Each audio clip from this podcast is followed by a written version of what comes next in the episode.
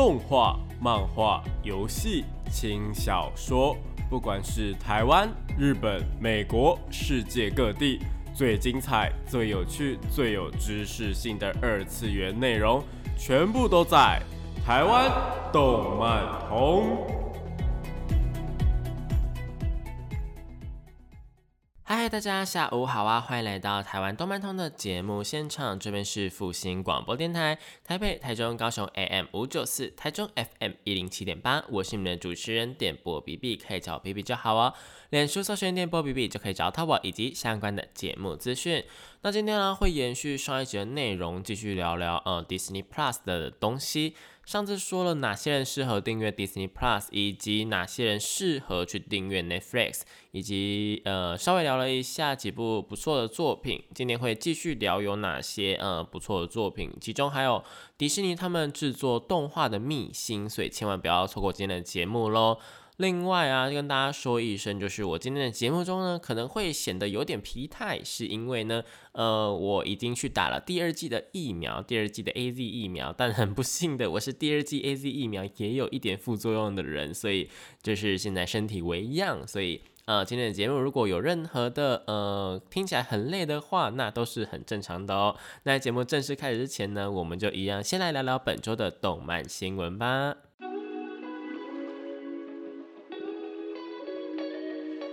少年少女、热血感动、悬疑推理、恐怖血腥、寓教娱乐、恋爱放闪、BL GL，各式各样的动漫作品推荐，全部都在动漫推推。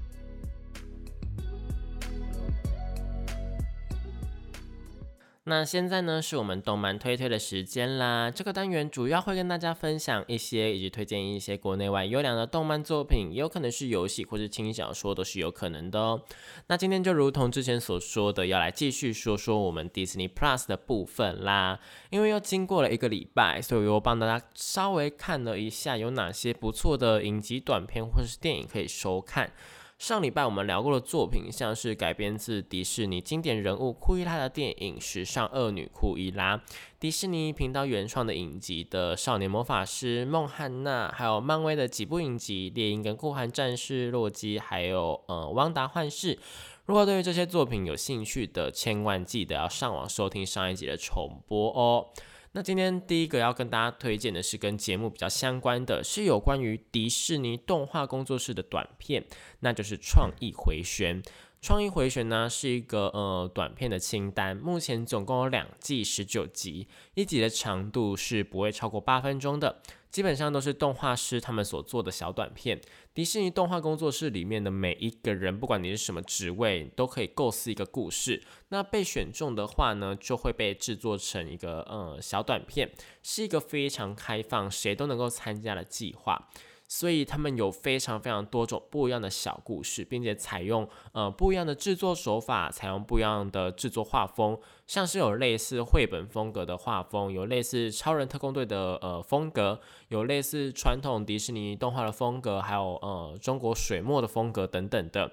另外在色彩上面也有各种不一样的呈现手法，我们可以看到呃有些色彩比较饱满，有些色彩就是比较呃偏呃雾面一点点。我觉得还蛮有趣的。那两集十九集的内容当中，几乎就是都看不到同样的呈现手法，而且故事呢，我也相当喜欢。迪士尼的这种实验短片呢，就是他们有一个还蛮大的共通点，就是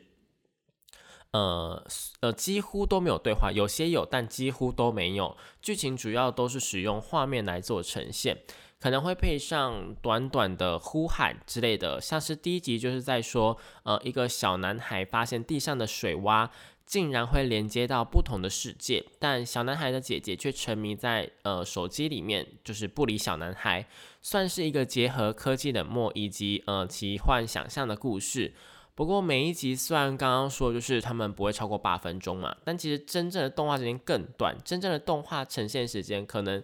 才呃。一到两分钟，甚至呃最长可能不超过三分钟这样。那片尾的制作名单，它有算在那个分钟数里面，就是八分钟里面可能一半的时间都在跑分钟，就是在跑那个片尾制作名单。呃，那其他的部分就是在前面的部分也不是动画，在前面的部分是我觉得比较重要的东西。他们会请这部小动画的导演来说说为什么想要制作这一部动画。那这部动画是什么样的灵感？怎么制作的？以及有哪些动画工作室的人来协助等等的。可以看到还蛮多动画的秘辛的，像是水蛙这部，就是因为导演的侄子会在水蛙里面玩耍，让他想要制作这一部影片，就是让他有这样的灵感。这样还可以从画面当中看到说，哦。这个导演他们是打算用什么样的方式去进行绘制，怎么样去进行加工的？比方说，他们是先用三 D 把那些动画的动作都做出来之后，然后再呃在上面绘画这样子吗？那在第二集当中呢，则是找来了呃从来没有指导过电影，那在漫画界当中打滚很多年的工作室成员来进行这个导演的工作，并且通过他比较偏漫画的风格来进行这部小短片。那是一部还蛮可爱的短片，我觉得它的故事是在说，就是交换学生，但呃，我们的交换学生通常都是会到一个新环境，然后格格不入嘛。那他想要突出这个格格不入的感觉，所以就干脆让我们的人类，然后交换学生到呃外太空跟外星人这样同班，所以就是一个完全完全完全的一个怎么讲，非常不一样的环境，然后来加深这个印象，我觉得还蛮可爱的啦。那如果说到我自己最印象深刻的，应该是第十集，就是比较偏水墨或是比较偏水彩风格的镜花。那一字排开呢，就是它的画风特别突出嘛，就是它的那个风格完全跟别人不一样，而且导演是一个华人的部分，所以他在自己的呃解说当中就说，他做这部影片是想要将自己的呃一个文化、一个华人的身份跟华人的过去给连接起来。试图想要传达出有关于自己呃学过书法的过去，那那一段的呈现，我觉得还蛮有花木兰电影的感觉，就是那个呃有点像是那个 reflection 的那那边的感觉啦。而且因为导演他在做这个企划的时候，经历了他呃家庭当中还蛮大的转折，就是他一波三折，真是一波三折。先是他的呃爸爸好像过世，然后一个月后他的。呃，祖母过世，然后再过了几个月，然后他的表弟又过世，就是总共三个人过世，然后让他的心情大受的一个波折，因为他在呃，就是全部都在他执行这个动画计划的时候，所以让他的情绪更是的呃有那个动荡，所以他在这一出短片的情感表达上面做了非常非常多的功夫。那在在看短片的时候，是能够被他的情绪给渲染的。总而言之，这一部记忆回旋呢，呃，创意回旋呢，在呃是一部迪士尼工作室里面他们的呃实验短片的合集。总体而言，有点类似于那种呃迪士尼的动画电影，在正式播放之前，不是都会给大家看一些小短片吗？所以如果有喜欢这一类有寓意的小短片的话，就推荐给大家喽。那接下来要介绍第二部，同样也是动画的部分，就是漫威宇宙的动画影集《无限可能》，假如。就是 What if 这样？那无限可能，假如这一出影集呢，目前总共有一季，然后有九集，是在讲说，如果漫威宇宙的电影当中发生了不同的情况，会影响到什么？接下来会怎么发展的剧情？每一集呢，都会是不一样的呃剧情。那每一集参考的电影也都会是不一样的电影。那我会推荐这一部，就是推荐大家一定要看这部影集呢，就是。呃，在事前就是你们一定要先去看过漫威的电影，再继续观赏会比较好一点点，不然你可能会不知道它是从哪一段开始改编的，又或者是它的哪一些彩蛋你就会看不懂，哪一些致敬你就会看不懂，因为现在漫威已经进入了多元宇宙。就是又被称为多重宇宙了，就看网络上面大家是怎么说的，就类似于说是一个世界不同导致，就是呃，比方说我们今天丢了一个小石头，那我们今天没有丢这个小石头，那这个事件就会导致不同的不一样的平行宇宙的诞生。这样，像是呃，在呃，我现可能假如当中的第一集呢，就是改编自美国队长二的电影剧情。当时应该要被注射超级士兵血清的呃美国队长就是史蒂芬，因为受了伤，所以就由另外一位留在现场的呃卡特注射了血清，结果就变成说呃超级士兵不是美国队长，而是卡特队长。不过原本的美国队长史蒂芬呢，后来也运用了宇宙魔方的科技，然后做了一副一个类似战甲的东西吧，然后跟卡卡特探员并肩作战。我觉得还算蛮有趣的发展呢，因为卡特探员跟美国队长就是他们有一个暧昧的关系在嘛，就后来美国队长又跟就是卡特探员的呃侄女吗，或者是孙女，就是又谈了恋爱，我觉得还蛮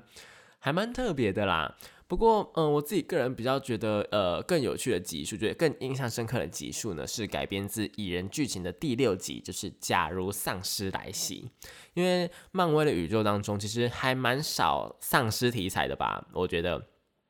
那他是在说呢，就是蚁人，大家知道蚁人嘛，真的很小，可以变很大，又可以变很小。那个蚁人进入了量子领域，然后去找寻他的妻子的时候，意外的发现他的妻子感染了丧尸病毒。结果两个人就是从那个量子领域回来现实世界的时候，回到实验室之后，就不小心把丧尸病毒给传染到整个美国。那我们熟知的那些超级英雄啊，美国队长、黑寡妇、钢铁人等等的，就全部都被变成了丧尸。幸存下来的只有绿巨人啊，就是浩克、蜘蛛人啊、酷寒战士等等的角色。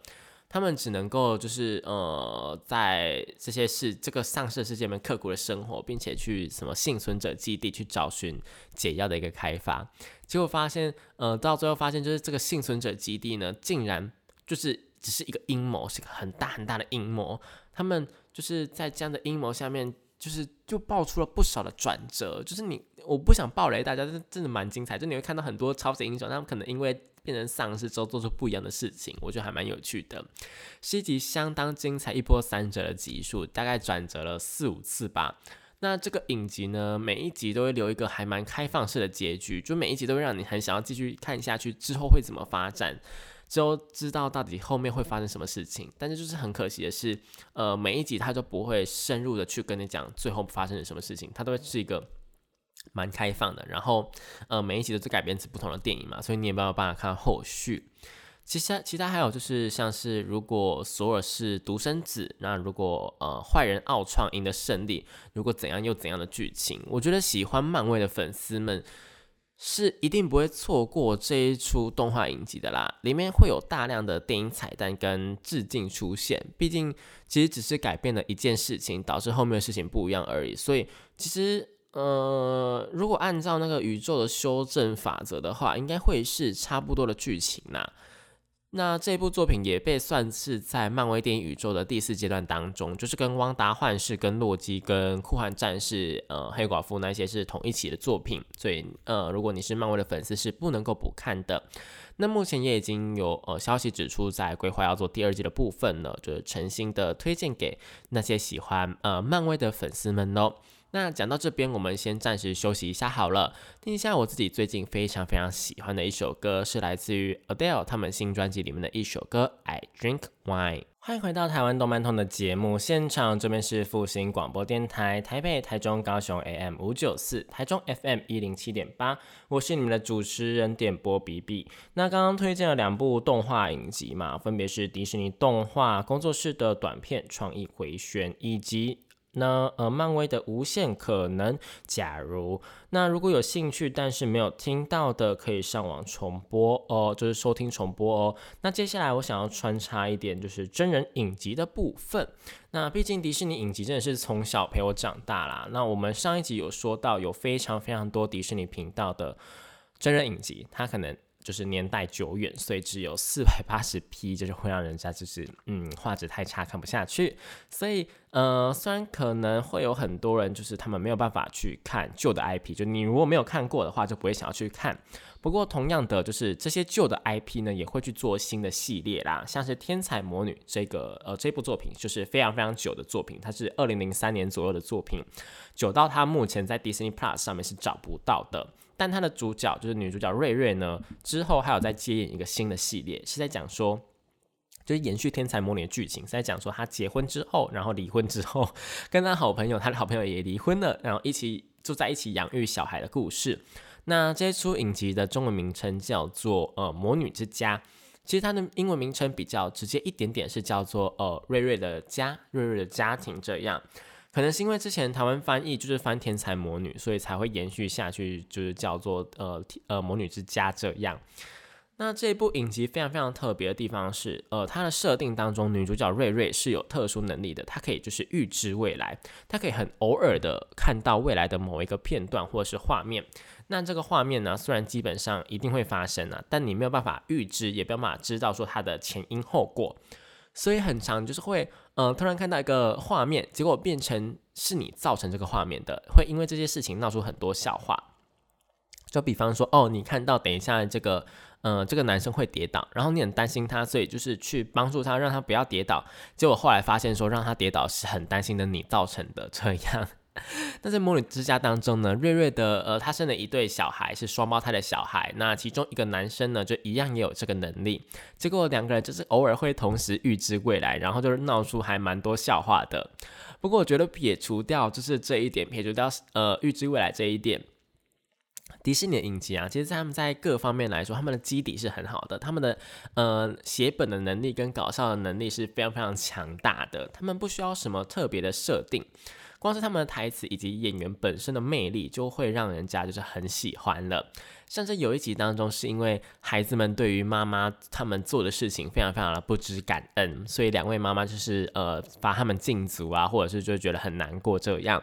于是小孩们他们就有点就是想说，哦，我们一定要想办法让妈妈他们开心，所以他们就请妈妈们去看他们喜欢的偶像的演唱会。结果意外的，两位能有预知能力的呃人呢，都预知到了演唱会发生意外的片段。然后两个人都想要拯救这一场演唱会，所以就是呃，就越搞越糟糕。两个人都是就是就是因为他们预知到，所以他们才会跑去后台，然后不小心把就是两位呃他们喜欢的偶像给打昏这样啦。不过因为这一集他们是演唱会嘛，所以呃整个非常非常的有趣，就是他们还会唱歌会跳舞。我自己个人是还蛮喜欢的啦。那因为是新的系列嘛，所以它的画质啊跟解析度都非常非常的不错，就是现代的画质啊，就是至少都是一零八零 P 以上。总共有三季，非常非常适合大家在回味呃迪士尼影集的时候观看。而且通常啊，就是我们这种呃小朋友，就这个时期的小朋友，让有看过《天才魔女》的小朋友，并不会经历《魔女之家》在电视上播的时期，因为《魔女之家》是呃二零一九年才开始拍的，哦，或者是就是呃二零一七、二零一九年那时候拍的啦，所以我们应该都还在大学或是高中的时候，顶多就是刚出社会，因此可以说是全新的体验，却又又有满满的熟悉感，就是你没你有看过这些人，但这些人演的剧情是你没有看过的，我自己还蛮喜欢的。那就算是没有看过《天才魔女》的，也一样可以同乐，就是因为迪士尼的频道他们的影集啊，就是呃，你随便点开一集，基本上都是独立的剧情、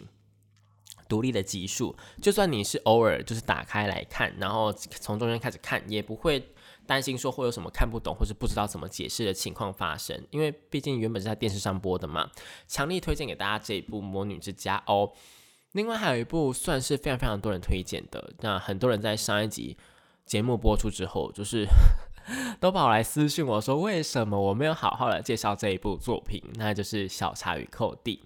其实这一部作品，我们上礼拜不是没有介绍，就是有稍微提到一下下啦。但他可能就觉得说，哦，这部作品的地位跟这部作品的影响力，应该要让我就是多聊一点这样。那小茶与寇弟呢，是有两个系列影集的，分别是小茶与寇弟的顶级生活，以及小茶与寇弟的顶级游轮生活。基本上两部没有什么差异啦，差别只在于说他们生活的地方，一个是在饭店，那另外一个是在游轮上面而已。都是在讲小茶与寇弟这一对呃双胞胎，他们因为就是妈妈是在饭店里面工作，所以就是他们一起住在饭店里面。但因为这间饭店是顶级的饭店，所以常常会来一些呃比较呃 high class，就是比较高档的客人，然后跟他们一起闹出还蛮多笑话的。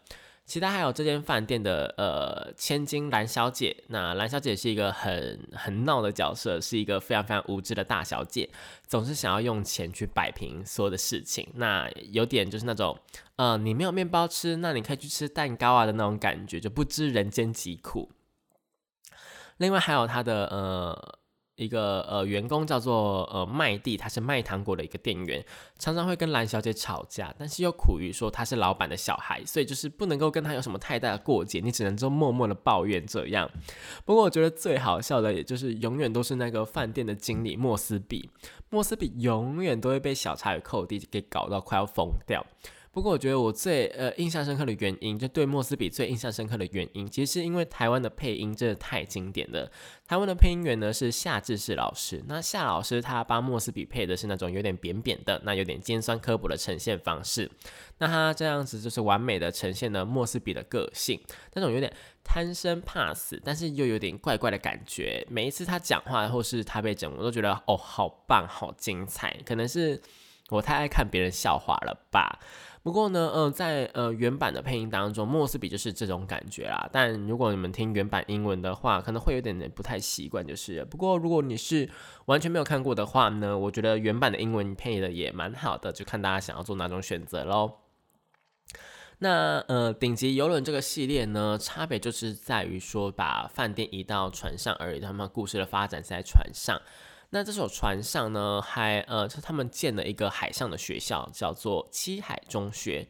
因此呢，他们双胞胎跟蓝小姐就是一起来到这所学校来就读，还会遇到新的朋友贝利，然后一起环游世界，体验不同的文化。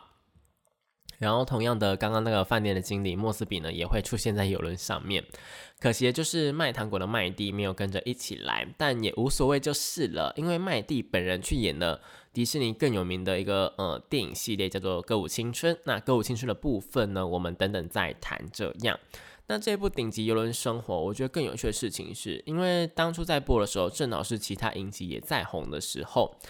所以呢，包括我们上次提到的孟汉娜以及少年魔法师，他们也会偶尔进过来进行客串的部分。其实从呃顶级生活，就从饭店的时候就已经有一些名人来进行客串了。那呃游轮生活的时候呢，是从呃迪士尼频道他们自己本身的其他偶像来这边进行客串。那不同的影集互相客串，也算是从他们那时候就是呃开始流行起来的。之后这个模式就变成了一个。常态就是他们如果是同一个世界观的，就会一起一起这样子呃出现，这样可以看到各种不同的影集当中的角色，他们的不同的笑料，然后混合在一起，我觉得还蛮有趣的啦。不过可惜的事情是。Disney Plus 上面的小茶与寇弟的顶级生活，就是饭店的部分呢，他们只收录了第一季，那没有后面两季。不过游轮生活呢，则是收录了全部，总共有三季。所以喜欢小茶与寇弟的，可以不用担心，你们总共有四季的影集可以去观看。但你们就会想说，哎，怎么第一季的饭店生活结束之后，他们就突然长大，长很大，然后变成在游轮上面这样？我自己就觉得。还蛮突兀的啦，所以就是如果迪士迪呃 Disney Plus 有哦有有办法的话，请尽量的把呃小茶与寇弟的顶级生活的后面两季给收录进来，这样好不好？好不好？Disney Plus。那另外他们还有推出一部电影版，叫做呃小茶与寇弟的顶级冒险，是在讲说小茶与寇弟他们被呃邀请加入了双子座计划。那这个计划呢是一个研究双胞胎之间的连结的实验。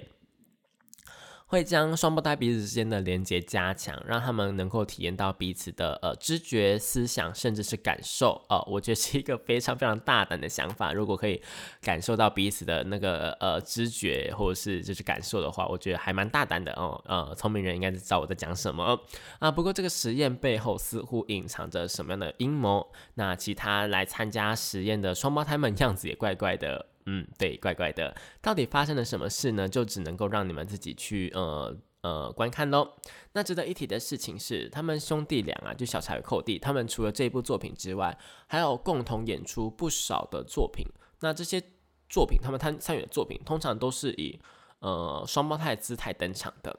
不过寇弟在后来开始有演自己的戏剧啊，就他有自己去演戏。最有名的就是美国的影集，呃，河谷镇，他饰演的是主要角色之一。老实说，在一开始他在演河谷镇演出的时候，我是完全完全认不出他来的，只是觉得说他的脸好像有那么一点点熟悉。后来看着呃那些演员名单才知道，哦，就是寇弟本人。只能说他们小时候跟长大后的差别还蛮大的。而且因为河谷镇是一个非常非常八卦、非常抓马的一个呃影集，就是他的。非常戏剧性。你可能呃，你前这一季还是跟这个女生在一起，下一季就跟别的女生在一起，然后在下一季呢，你们又会呃复合等等的，然后就是吵来吵架来吵架去，然后寇弟演出的又是那种呃，就是呃，可能爸爸妈妈就是。不 OK 的那种小孩，就是呃生长在比较悲惨环境下面的小孩，然后跟一些比较高档环境的小孩们就彼此交流，这样又演出了非常非常多不同的呃交叉那种呃文化冲突啦，然后又是寇弟演的那种。就是小柴与寇弟的寇弟耶，就是他他这么的呃有趣好笑，然后是迪士尼的呃演员，然后就跑去演这种呃比较呃 drama 的戏，你就觉得哦好冲突。不过《河谷镇》是一个非常非常好看的影集啊，只是可惜它应该是只有在 Netflix 上面可以看得到这样对。所以你如果你还在犹豫要订阅 Netflix 还是 Disney Plus 的话呢，可以去听一下我上一节节目，我做一个还蛮详细的。呃，分析这样子。那讲到这边呢，我们先稍微休息一下好了。我们听一下我自己这一季动画非常非常喜欢的古剑同学有交流障碍症。对我知道大家听我已经呃讲了好几集，就是古剑同学有多好看。那啊他们的片头曲叫做《仙杜瑞拉》。欢迎回到台湾动漫通的节目现场，这边是复兴广播电台台北、台中、高雄 AM 五九四，台中 FM 一零七点八。我是你们的主持人电波比比。那刚刚那首歌呢是动画《古剑同学有交流障碍症》，那台湾翻译成古顺同学是呃沟通乳蛇的片头曲，叫做《仙杜瑞拉》。嗯，我自己非常非常喜欢这个片头曲，因为它的片头曲的动画就是充分的表现出了那个古剑同学想要交朋友，但是他又害羞，然后他有沟通障碍，然后。一个一个非常非常非常呃矛盾的一个心情的那种感觉，那不不只是歌词，它画面也是非常非常的呃矛盾，让让我更加的喜欢这个古剑同学，就是强烈的推荐大家，就是有空的时候真的真的真的必须要去看一下古剑同学，呃是沟通乳蛇的一个动画，这样在 Netflix 上面可以看到哦。那最后一段节目就是补充一下电影的部分喽，大家也知道说，嗯，迪士尼底下其实他们有非常非常多的电影可以去观看。并且呢，除了他们可能呃有那种 stars 或者是一些呃皮克斯或者是一些呃公主系列电影之外呢，就是除了这些我们可以在电影院看到电影之外，迪士尼其实有所谓的呃迪士尼频道原创电影，就他们是这么称呼的，迪士尼频道原创电影，就是原本就是设计在这这个电影原本就是呃拍摄之后就是打算在迪士尼频道上面播放的。就跟我们刚刚提到的小茶与寇弟的电影版一样，基本上都是呃迪士尼频道的那些原创影集或者是原创卡通的电影版。不过也有全新的题材就是了啦。那我们要介绍的第一个呢，就是全新的题材，那是我们刚刚稍微有提到过的《歌舞青春》。那《歌舞青春》这部电影啊，应该是说。这个系列啦，总共有三集，是在讲篮球队的队长特洛伊与一个数学天才凯蒂两个人都在自己的领域，就是一个是在呃篮球，一个是在呃数学上面都发挥的很好嘛。但是他们又是一个呃唱歌也不错的人，那他们也都想要上台唱歌，就他们想要去音乐剧演出。不过被其他人呢给的压力压得喘不过气。比方说像是特洛伊的家长就觉得说，哦，你干嘛不好好打篮球就好？你为什么要跑去唱什么歌？那凯碧的呃队员们，就他的数学队的队员们就觉得说，你为什么要浪费时间去唱歌呢？你应该好好的专心研究，就是你的数学的这些东西。我们快要比赛嘞，那篮球队也快要比赛了，所以他们就是被这些压力给压得喘不过气，而且刚好就是。就是篮球队比赛跟呃数学比赛的日期的也是音乐剧演出的同一天，就是他们的日期三个是重叠在一起的，所以他们就非常非常犹豫，到底应该要怎么办。不过就是剧情到最后，就是他们依然就是选择勇敢的做自己，并且在呃队友的谅解以及帮助下面呢，完成了音乐剧的演出。我觉得还蛮有趣的。那刚刚提到了麦蒂呢，他在呃这个歌舞青春里面演出的是一个反派，类似反派的角色，就是他们共同的竞争，想要就是出演甄选这个女主角的角色。然后麦蒂是跟就是他里面叫夏培，夏培是跟他哥哥就一起去竞演这个呃男女主角音乐剧男女主角的角色。那他们唱的歌非常非常非常的好听，是我在。国小还是国中的时候，非常的喜欢的爱歌之一这样，然后在呃那段时间呢，有非常非常多的表演就是因为他们里面会有很多不同的歌舞的表演嘛，然后那一段时间就是学生们就是疯狂的会去模仿，比方说你在校庆表演或者是你们社团成果发表会的时候，就是会去选择做这样的歌曲。那我们因为我国高中就读的是一个 还蛮特别的学校，就是我们是天主教学校啊，所以我们会有圣歌比赛。那圣歌比赛呢，就是会有人选择这个歌舞青春的歌曲来做表演，那他们在台上又唱又跳的，还打篮球，我觉得 还蛮。还蛮有趣的啦，可是就是呃，你知道，就是礼堂这种东西，你在里面打篮球之后蹦蹦蹦的那个声很大声，我觉得影响了他们唱歌还蛮大的。好，那是题外话，那是一个我现在在一个回忆的状态，好不好？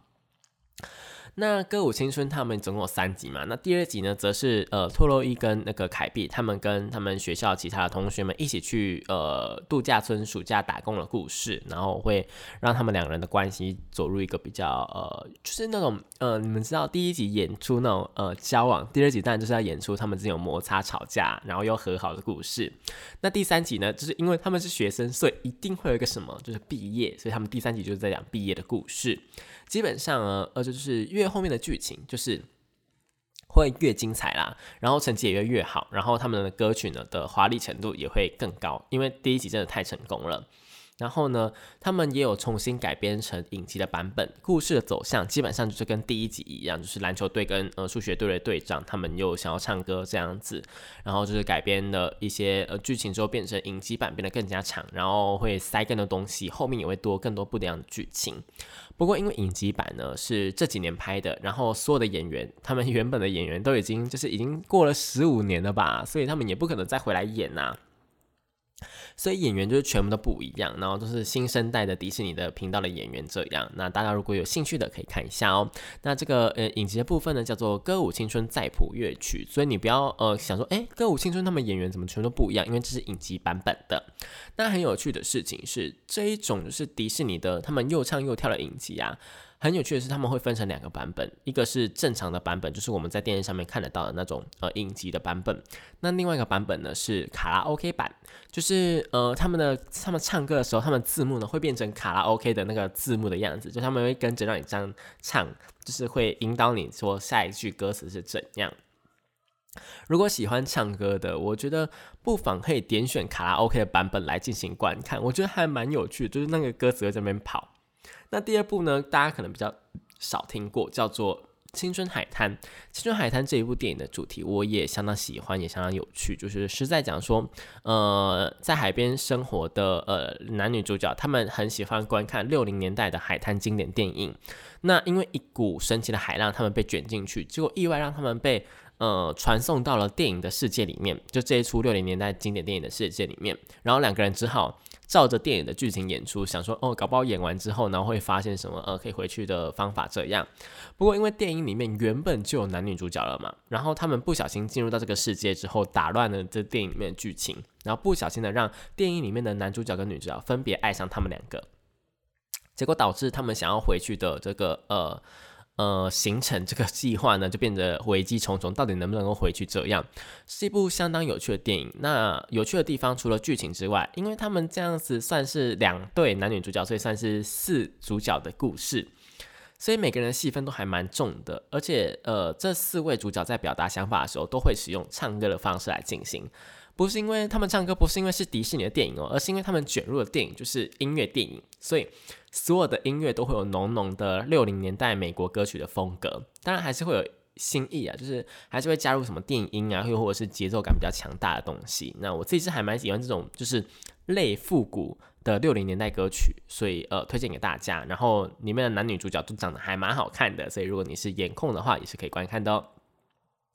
那第三部呢，则是我的心头肉啦，那就是呃《星光继承者》。《星光继承者》这个系列呢，一共有三集，故事的设定相当有趣，而且相当厉害，是在讲迪士尼的动画当中，所有的反派都被关在一座岛上面，那这座岛呢，叫做失落之岛。失落之岛上面的坏人呢，对于好人们相当怨恨。那在有一次的机会当中，就是美女与野兽的贝尔以及野兽的呃小孩，他们的王子叫做好像叫仁慈吧，即将要继承王位了，所以下达了赦令，要让这些坏人们的后代的小孩可以被允许进入王国就读，因为呃这些坏人的小孩并没有犯错嘛，他们只是呃。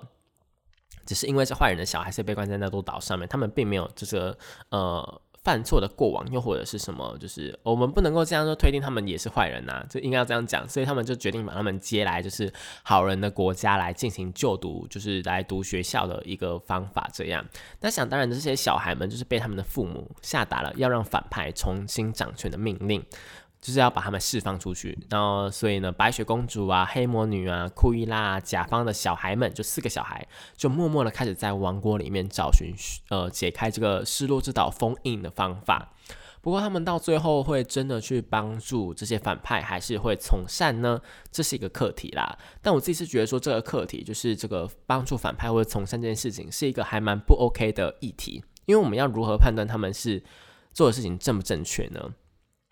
那些坏人其实一开始也只是立场不一样而已。迪士尼频道的呃坏人们通常就真的只是立场不一样，并不会坏到哪里去。但这并不是我们要讨论的重点啊，没关系，就是大家可以自己思考一下这样。那另外，星光继承者刚刚提到有三集嘛，第二集则是四位坏人的小朋友因为一些缘故，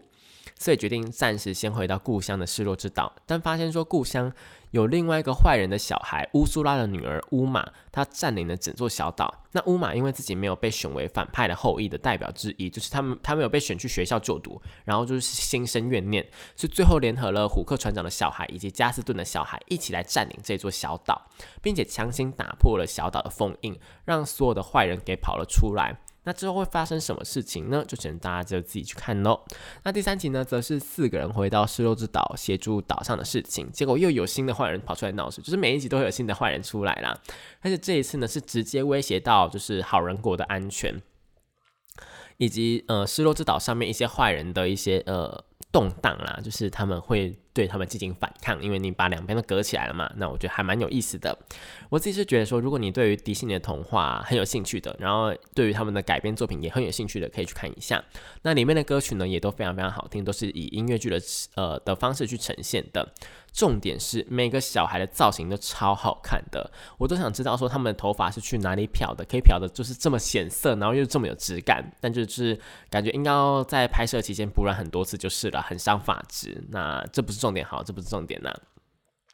就觉得说，呃，如果你喜欢这个这个系列的话，可以去看看哦。那讲到这边呢，就是迪士尼的 Plus 的一个影集的推荐呢，也差不多到这边先告一个段落。因为我自己还没有，呃，现在也才上线两三个礼拜吧，所以我也没有看到很多的影集这样。那如果大家有兴趣的，可以自行去探索。那如果呃今年还有机会的话呢，我们会再做一集。呃，推荐名单可能会在最后推荐今年一整年的，不包括是呃巴哈姆特动画风、迪士尼迪士尼频道的跟那个 Netflix 上面的这些平台上面的一个二零二一的必看动画名单，我们会在今年年底就是播出这样，所以请大家就是持续锁定节目哦。那呃节目也差不多到这边结束了，如果对于今天的节目内容有任何疑惑或者想说的，可以到呃网络上面，不管是脸书或是 IG 都可以找到我。那粉钻上面也会有今天介绍的一些相关的文章跟资料，欢迎大家去点阅看看。那如果想要点播歌曲的话，也可以到我的 IG，我也不定期的在上面问大家想要听什么歌。